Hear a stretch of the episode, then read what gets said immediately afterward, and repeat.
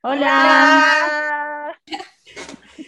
Hola, bienvenido a tu podcast Tu Despertar. Te saluda Maurín Gómez, mentora holística. Y como siempre, estamos acompañándote ahora junto a... Hola, yo soy Erika, creadora de la página Conciencia al Máximo. Hola, yo soy Paola, creadora de Auténticamente. Bien, y hoy rompimos un poco la rutina con la presencia de nuestra invitada especial. Ya se habrán dado cuenta porque ella nos va a aportar más desde su experiencia para el tema de hoy. Buenas noches, Maureen. Buenas noches, Pau. Buenas noches, Erika. Un gusto acompañarlas. Mi nombre es Brigitte Condori. Soy comunicadora social y soy mamá. Empezamos con la introducción para el tema de mamás en apuros. Y justamente tenemos nuestra invitada especial porque las tres que estamos acá no tenemos experiencia, nos podemos haber reproducido en otras formas, pero como hijo todavía no.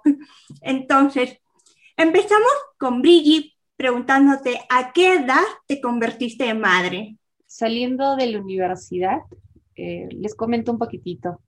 Mi mamá siempre tuvo la idea de que yo me iba a convertir en mamá eso de los 14 o 15 años, porque me veía como una chica muy, muy, muy hiperactiva, en algunos casos hasta coqueta, pero sucede que no, no, cumplí su, su predicción. Yo me convertí en mamá a los 24 años, me embaracé a los 23, pero di a luz a mi pequeña a los 24 años.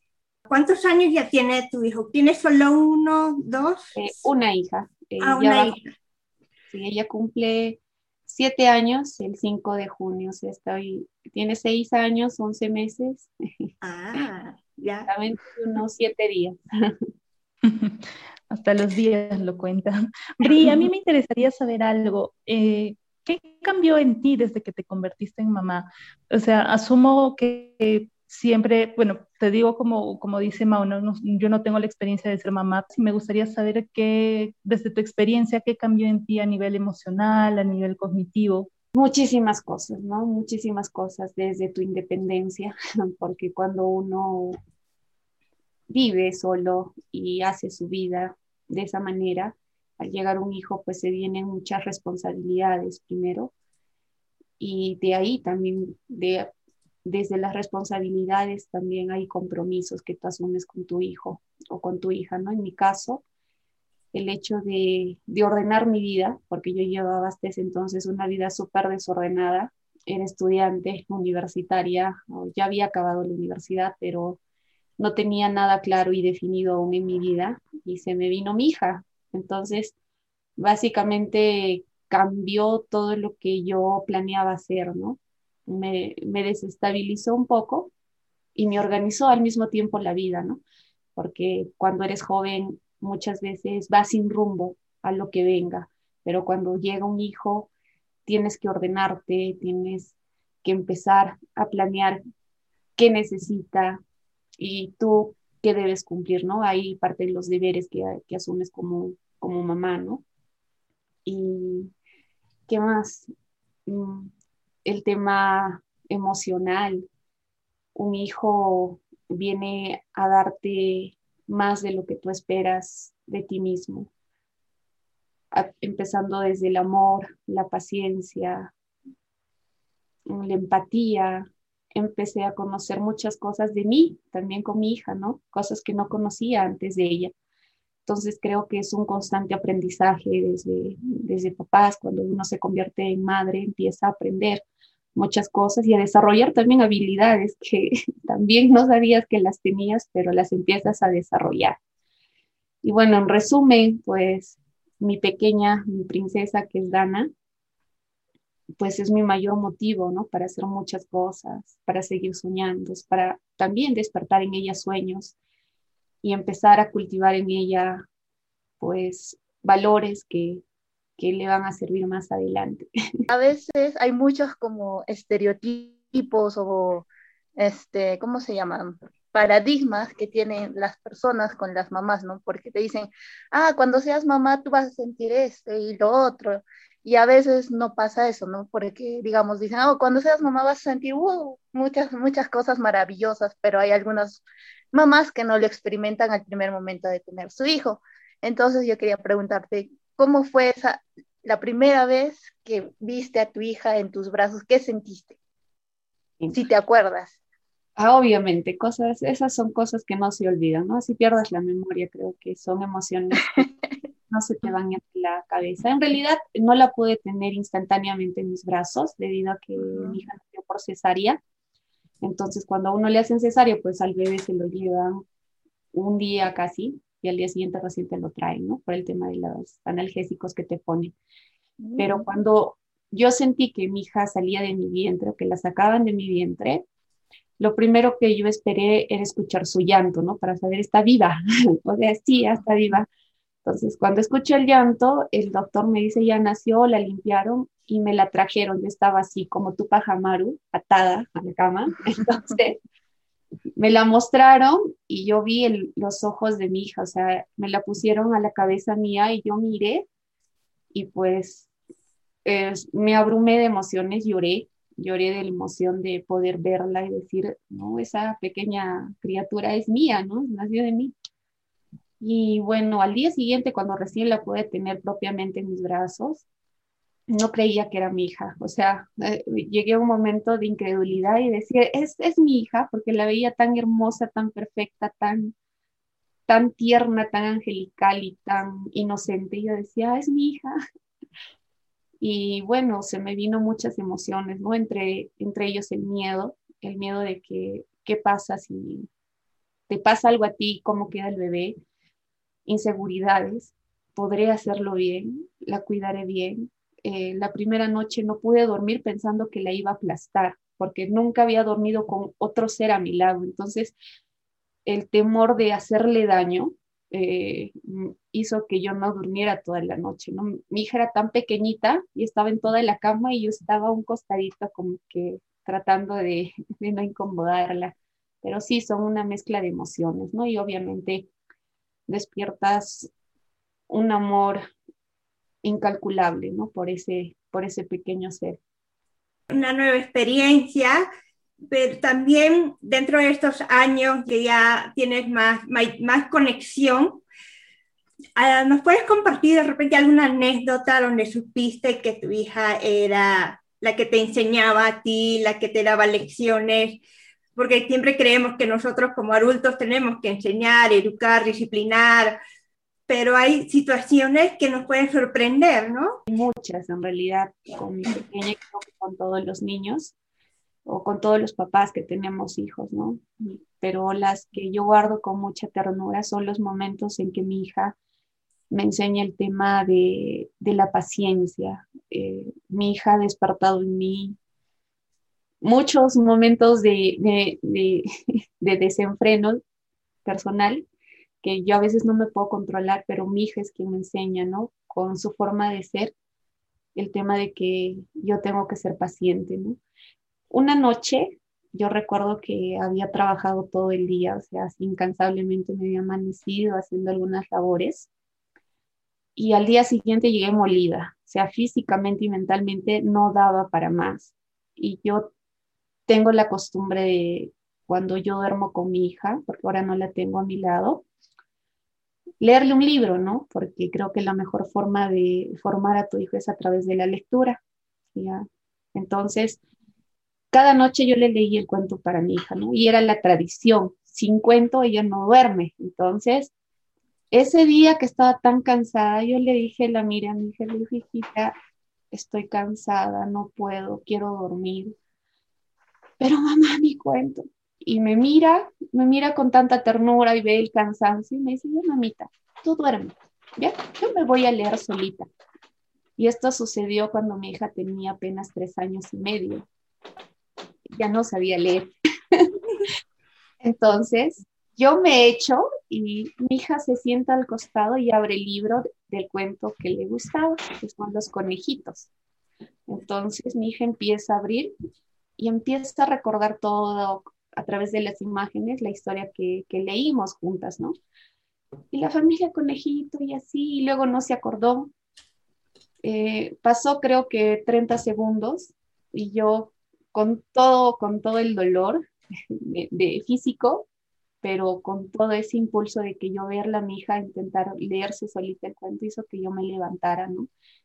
Me levanté y le dije, hijita, vamos a terminar de leer el cuento. Y después de leer, obviamente, se durmió, ¿no? Y sus momentos así son los que mi hija siempre me enseña, ¿no? El tema de compartir. Yo, por el tema de, mi niñez, y yo creo que son cosas que arrastramos, eh, no compartía mucho las cosas que yo podía tener. Entonces, mi hija, cada vez que viene un, un primito o un amiguito a casa y tú le das una fruta a ella, ella gestiona otra fruta para su visitante y siempre nos da ese mensaje de compartir, ¿no? No solo a mí, sino a todos los integrantes de mi familia. Siempre nos para enseñando. Y bueno, lo, lo bonito, creo, de tener un niño en casa es de que a través de, de su inocencia, pues nos dan grandes mensajes, ¿no? Cada sociedad, cada cultura tiene un tipo de prejuicio de cómo debe ser una madre, digamos, o cómo tiene que comportarse una madre. Entonces, no sé si te has enfrentado a ese tipo de cosas dentro de tu entorno social y cómo es que tú has podido sobrellevar ese tipo de cosas. Sí, de hecho, hay muchos, y no desde la sociedad, sino desde, desde tu misma familia, ¿no? Porque a nosotros se nos ha criado de una manera y piensen que ese patrón tiene que continuar. Sin embargo, nosotros que hemos sido formados bajo, esas, bajo esas condiciones, sabemos que hay cosas que no funcionan, porque no funcionaron en nosotros. Entonces, una de ellas es el tema, ¿no? De, de mi mamá, por ejemplo, ¿no? Una persona muy cercana, obviamente yo la amo. Sin embargo, siempre me decía que, ¿no? Este, en el caso mío, mi mamá siempre impone, ¿no? Cosas que yo debo corregir. Pero yo simplemente a veces no paso por alto ciertas conductas o omito ciertas conductas de mi hija porque no quiero reforzar eh, algún berrinche, pero mi mamá quiere que en ese momento no se le llame la atención. Y son conflictos que a veces el niño se da cuenta, ¿no? Tu hijo se da cuenta y sabe en qué momento y con qué personas hacer, ¿no? una escena, porque sabe de qué manera van a reaccionar otras personas. Otro prejuicio que, he tenido que asumir fue el tema de si tú tienes que trabajar, una mujer, bueno, el caso de un caso familiar, es que a mi hija yo no la podía dejar simplemente porque ellos creían que la mamá tiene que estar 24/7, que no debe salir porque su niño es pequeño y hasta que sea grande e independiente, pues tiene que estar atado a él, ¿no? Básicamente cuando uno busca desarrollarse profesionalmente y deja a su hijo, no sé, una semana, un mes, eres la crítica, ¿no? De muchas personas, es decir, cómo lo abandonas o cómo lo dejas, ¿no? Sin embargo, creo que a estas alturas, en un mundo donde ambos, varones y mujeres, tenemos los mismos derechos y oportunidades, debemos también ver la maternidad de esa manera, ¿no? Que el hecho de tener un hijo o una hija no implica que tú debas dejar a un lado tu vida profesional, social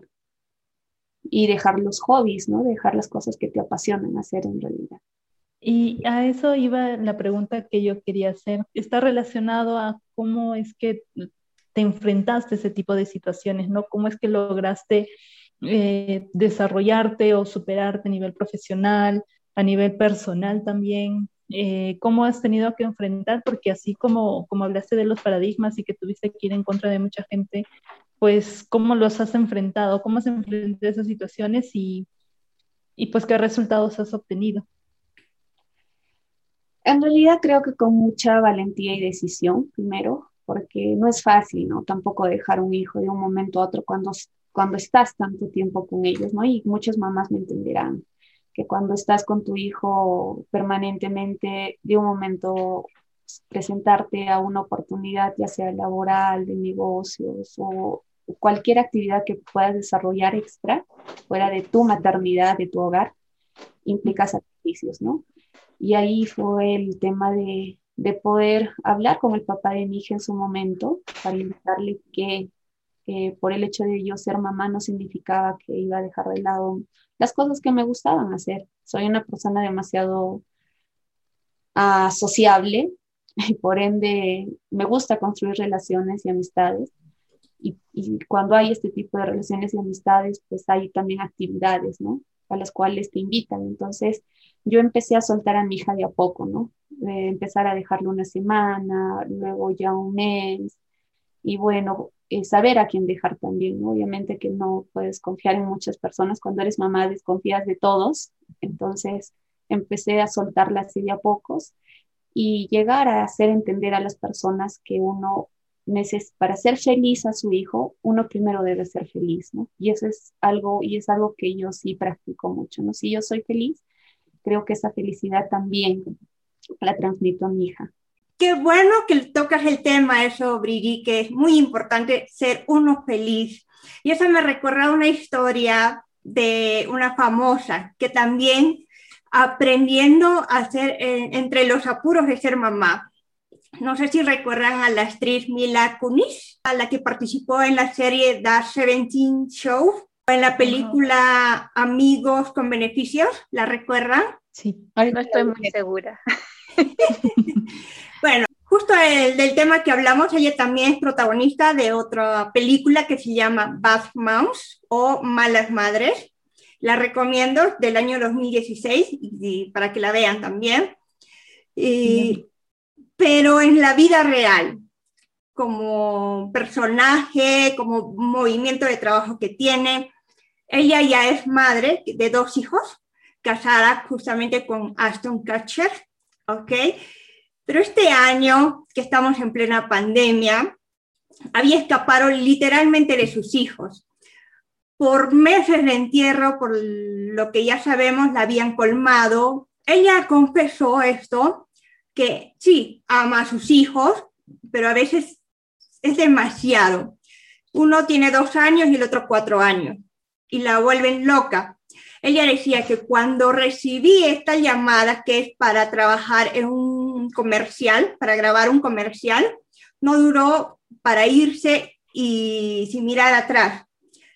Mila necesitaba ese descanso de sus pequeños cuando la contrataron y junto a su esposo se fueron, o sea, los dos que hicieron la maleta y dejaron a todo el mundo a cargo de los niños y sin ningún cargo de conciencia, dos días nos desaparecieron. Sin gritos y sin responsabilidades ha sido fabuloso para ellos. Y eso lo confiesa porque también cuando nació su primer hijo, ella intentaba ser la mejor en todo, la mejor, la mejor como referente para el hijo, porque te estás dando, a, creando, educando un ser humano que va a ser parte de la sociedad. Pero ha sido tan desgastante que ha sido imposible al final entregarle este 100% a un hijo, porque como tú dijiste, Brigitte, te olvidas de ser feliz, te olvidas de ti. Entonces, todo el tiempo entregar al 100% a un hijo, no, desgasta. En cambio, retomar sus prioridades, volver a trabajar y además aprender de errores, es lo que más bien le hizo sentirse más cerca de sus hijos y eso es lo que cuenta también ella, que cuando llega a casa ya tiene la mejor disposición de entregarles todo lo que no pasaría si estuviera con ellos por 24 horas. Hace lo que le apasiona, trabaja y también le apasiona a sus hijos. Dos aprendizajes que sacó ella es que no es encantador ponerse una máscara de madre perfecta con hijos perfectos y que todo el tiempo se equivoca con ellos, acepta y cree que está bien para ellos y para todos los que les rodean. Es decir, abierta a reconocer sus propios errores con sus hijos. Eh, saber reconocerlo y saber disculparse también, ¿no? Ah, y otro aprendizaje es que eh, es importante saber que uno no es tan fuerte, que puede ser, que puedes tener todo el derecho de pedir ayuda y eso fue lo que hicieron en esa ocasión cuando escaparon de la casa, darse tiempo lejos para no estallar de tanta presión. Te dan agotamiento, ¿no? Eh, creo que eso es pues, para cualquier persona en general. Yo tengo una amiga, yo la considero una mujer impresionante. Eh, ella armó su empresa a los 17 años, que desde una sociedad, bueno, no sé cómo sea en México, de repente que tiene la mentalidad un poco más amplia, pero aquí sería como un tanto revolucionario, ¿no? Ella tiene su empresa de juguetes sexuales y ella lo armó a los 18 años. Ella tiene como referencia de emprendedores a sus papás, ¿no? Y, pues ahorró y siempre me dice, yo siempre me gustó tener mi dinero y, trabajaba desde el colegio, y todo eso pues lo invirtió a, esa, para mí una temprana edad, ¿no? no sé cómo, cómo lo verán ustedes, pero para mí es una temprana edad como para arriesgarse a hacer algo tan grande, ¿no? Y lo genial de ella es que, este, bueno, varias cosas dentro del ámbito empresarial, por ejemplo, no solamente hizo una comercialización común, que es compra y venta de productos, sino ella creó su propia marca. O sea, su, mentalidad de emprendimiento era bastante grande y es algo que a mí me genera mucha inspiración. Eh, y por otro lado, en el tema de la maternidad, por ejemplo, ella tiene un hijo. Actualmente su hijo tiene cuatro años Ok, y ella me comenta que su hijo ha sido deseado y planificado desde su adolescencia. ¿Por qué? Porque ella tenía antecedentes de familiares con infertilidad y era muy probable que a ella también le suceda lo mismo, así que ella se metió, se mentalizó este, de ser mamá antes de los 30 y ella me dice, no, yo quería ser mamá a los 27 años, ella actualmente tiene 31 y me dice, yo no sé por qué, el número 27 no tengo ni idea, pero yo quería ser mamá a los 27 años, ¿no? Y desde que empezó su negocio y toda su vida ha sido dedicada ya con la intención de ser mamá, ¿no? Y, y, vuelvo a decir, no importa en la posición en la que tú estés, porque ella tiene una estabilidad económica, tiene una estabilidad también personal de algún modo, porque se ha este, entrenado en todos los temas de desarrollo personal, ha utilizado muchas alternativas para generar autoconocimiento y todo eso. Y pues al inicio quería tener más de un hijo, pero con la experiencia del primero, pues decidió que no, porque como ustedes indican, es un agotamiento de, en, muchas áreas, ¿no? El mental, el emocional, este, el económico también, muy aparte de que ella este, tenga un, un colchón bastante bastante bueno, pues no es tan sencillo traer hijos al mundo, ¿no? Así que al mismo tiempo que ella empezó a desarrollarse ella misma, pues enroló también a su esposo, ¿no? Enroló a su esposo, de los cuales ambos y juntos ahora están en todo ese tema de, del desarrollo personal y todo eso. Muy aparte de eso, lógicamente están muy metidos en su negocio, como en sus propias palabras, pues cuando algo se le mete a la cabeza lo cumple hasta el final. Y no sé, pero igual, sea donde estés en la posición, eh, pues los hijos es una gran responsabilidad. Sí, justamente escuchando todas sus historias me hace pensar en que la maternidad no es única, ¿no? O sea, no es de un solo tipo, sino que hay distintos tipos de maternidad y cada mujer lo vive desde su experiencia, desde sus vivencias, desde su cultura. Entonces, a veces nos basamos en un estereotipo de que cómo tiene que ser la maternidad, que obligamos de cierta manera a la mujer que se va a convertir en madre que tiene que comportarse de cierta manera, ¿no? Y justamente escuchando sus historias también me hace recordar de una amiga que ya tarde, bueno, no diría tarde, diríamos que era una persona mayor que decidió cambiar su vida, ¿no? Y eso me recuerda que ella ya esté teniendo cuatro hijos, bueno, tres y en camino de una decidió dar un rumbo diferente a su vida. Yo he escuchado a muchas madres entre los 40, 50, que cuando les dices, atrévete a hacer esto o atrévete a hacer otro, yo escucho decir, no, ya estoy muy vieja, ya es muy tarde, si hubiera sido cuando era más joven, no, para mí no es, incluso de mi propia madre, decir, cuando, cuando yo le decía, ¿por qué no tratas de hacer esto? Y me decía, no, ya estoy vieja para eso, o ya la edad no es lo mismo, y ese tipo de cosas. Entonces, esta amiga me recuerda que a pesar de, bueno, no a pesar, sino con ya con tres hijos y el cuarto en camino, decide dar un rumbo a su vida, ¿no? Ella, siendo una madre trabajadora, velando por el bienestar de sus hijos, se dio cuenta de que en realidad no convivía con ellos, ¿no? Y como ella decía que veía a sus hijos, pues, o sea, su crecimiento era horizontal, porque salía muy temprano a trabajar y los dejaba durmiendo y al regresar ya los encontraba durmiendo. Literalmente no convivía con ellos. Entonces se dio cuenta de eso en un punto de su vida, cuando ya venía su cuarto hijo en camino y decidió cambiar, ¿no? Decidió darle un rumbo diferente a su vida, preocupándose más por conectar más con sus hijos, por conectar más con ella. Entonces, lo que me gusta de esta persona es que no le importó las barreras de la edad para dar ese salto que necesitaba para que su vida fuera diferente y ya dejara de sobrevivir y empezara a vivir, ¿no? Y a disfrutar de su familia y de sus hijos. Entonces, así breve, esto es lo que me llevo de esta historia y de todas ellas, ¿no? Que, que cada maternidad es diferente, que cada persona es diferente y que cada, y que cada historia también es diferente. Y lo que me lleva también a recordar que a, a lo largo de nuestra historia, no sé si ustedes se dan cuenta con sus mamás o con sus tías o con sus hermanas si son madres, que básicamente a las madres se les ha caracterizado porque tienen que ser abnegadas, tienen que ser sacrificadas, que la mamá es servicio, que primero tiene que estar, digamos, este, no sé, los hijos y luego, digamos, el esposo y ya al último ella, ¿no? Que tiene que ser perfecta, no sé, sacrificada, y hacer feliz a los demás, anteponiendo, o sea, los deseos de los demás a los de ella, ¿no? Y no sé si les ha pasado con sus madres o con sus abuelas, y que este mito o este, este paradigma todavía seguimos viviendo en nuestra sociedad. Justo escuchándote, por ejemplo, retomando la historia de mi amiga, ella también me comentaba eso, ¿no?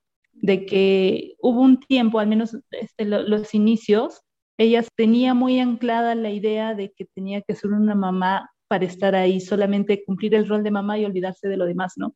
Y es más, también tuvo que romper una de las barreras, uno de, las, eh, de los paradigmas con su esposo también, ¿no?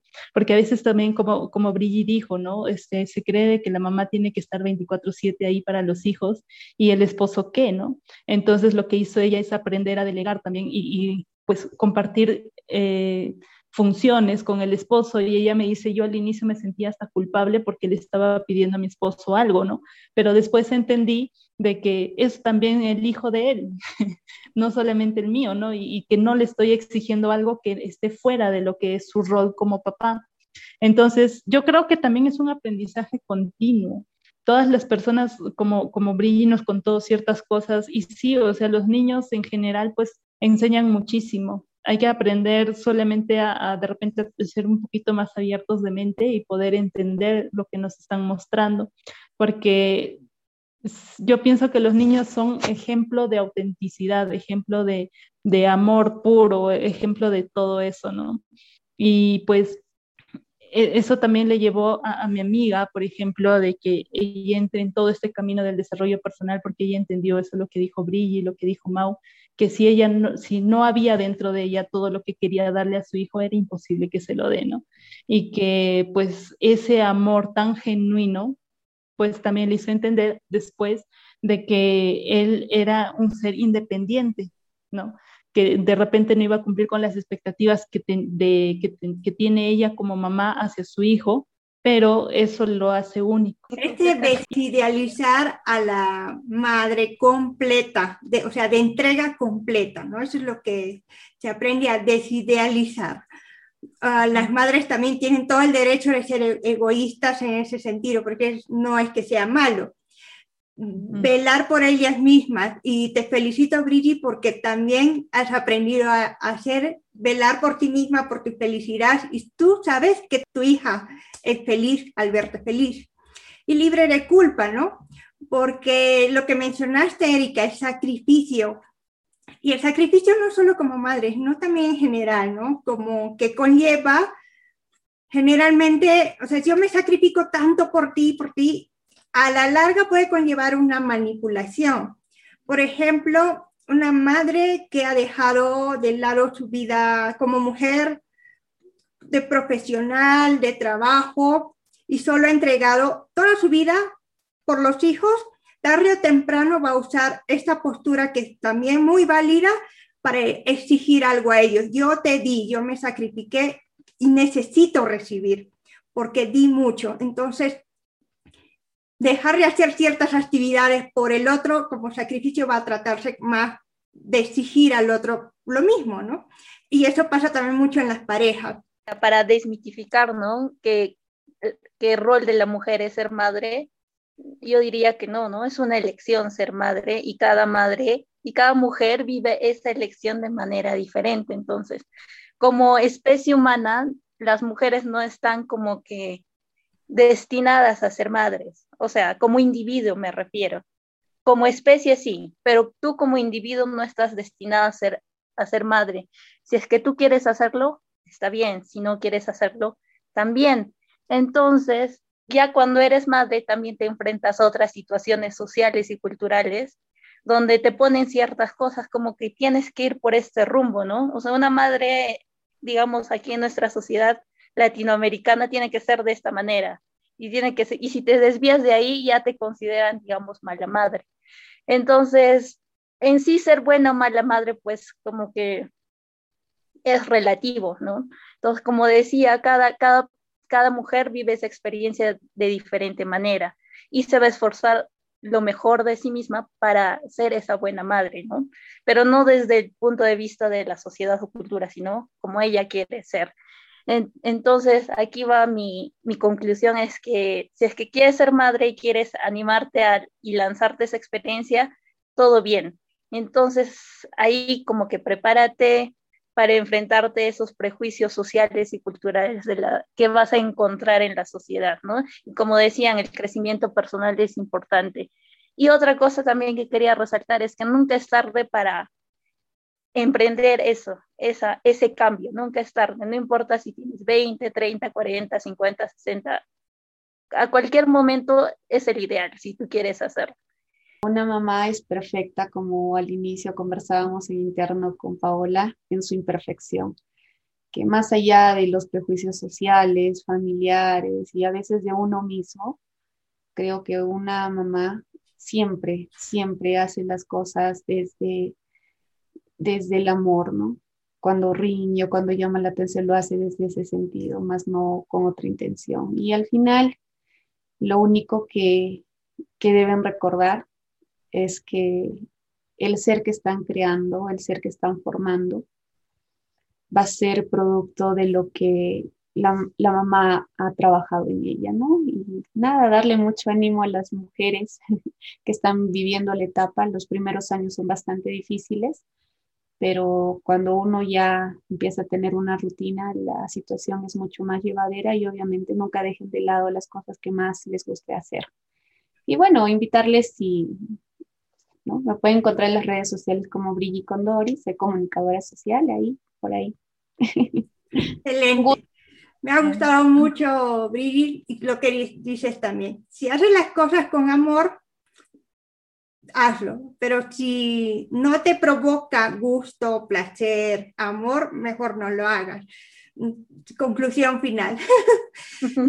Muchas gracias a cada una de ustedes, chicas, por vuestro aporte, a ti, por acompañarnos y compartir tu experiencia. Y a los que nos escuchan, recuerden que también nos puedes encontrar a nosotras eh, con nuestros propios usuarios, a mí en Instagram y en Facebook como maurin.holística. A mí me encuentran en Facebook y en Instagram como arroba conciencia al máximo. A mí me encuentran en Instagram como arroba auténticamente.hop y les voy a dejar también en la descripción la página web de mi amiga por si quieren hacer sus pedidos. Ya, perfecto. Agradece que en España también ya nos están oyendo. Gracias, España. Nos vemos a la siguiente. Chao.